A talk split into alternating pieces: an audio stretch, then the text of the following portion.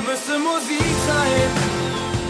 Überall, wo du bist. Aus einem Brett baut Lisa Volkmar eine hölzerne Orgelpfeife. Da mache ich vier Teile draus, die ich dann eben verleimen kann, damit daraus eine Pfeife wird. Man arbeitet nicht nur mit Holz, man macht eben auch mit Metall und mit Leder, mit Filz.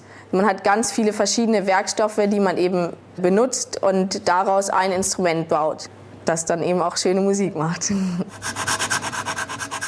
Jedes Teil eine Maßanfertigung. Mit der Feile kommt der Feinschliff.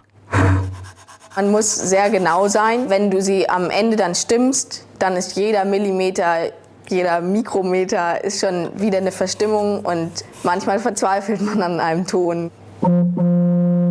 Doch meist klappt's. Die Auszubildende hat eben das richtige Händchen für den Orgelbau. Diese Musik mit dem Handwerk zu verbinden, das ist schön. Und dieses Instrument, das fasziniert mich immer wieder, weil es einfach eine unglaubliche Vielfalt von Klängen beinhaltet.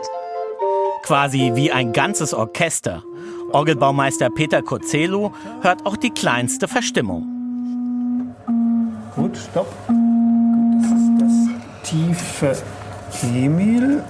Das ist so tief. Guck, da könnte der Aufschnitt noch so ein kleines bisschen nachgeschnitten werden. Klingt noch etwas kränklich.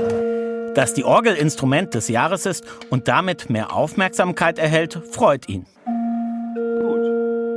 Das ist übrigens auch, was die junge Leute absolut fasziniert. Nicht nur Orgel als Sakralinstrument, als Klangerzeuger, sondern als technische Apparatur sozusagen. Architektonisch unglaublich vielfältig. Da gibt es ja unendliche Möglichkeiten, eine Orgel zu gestalten. Da ist die Orgel natürlich als Königin absolut zu bezeichnen.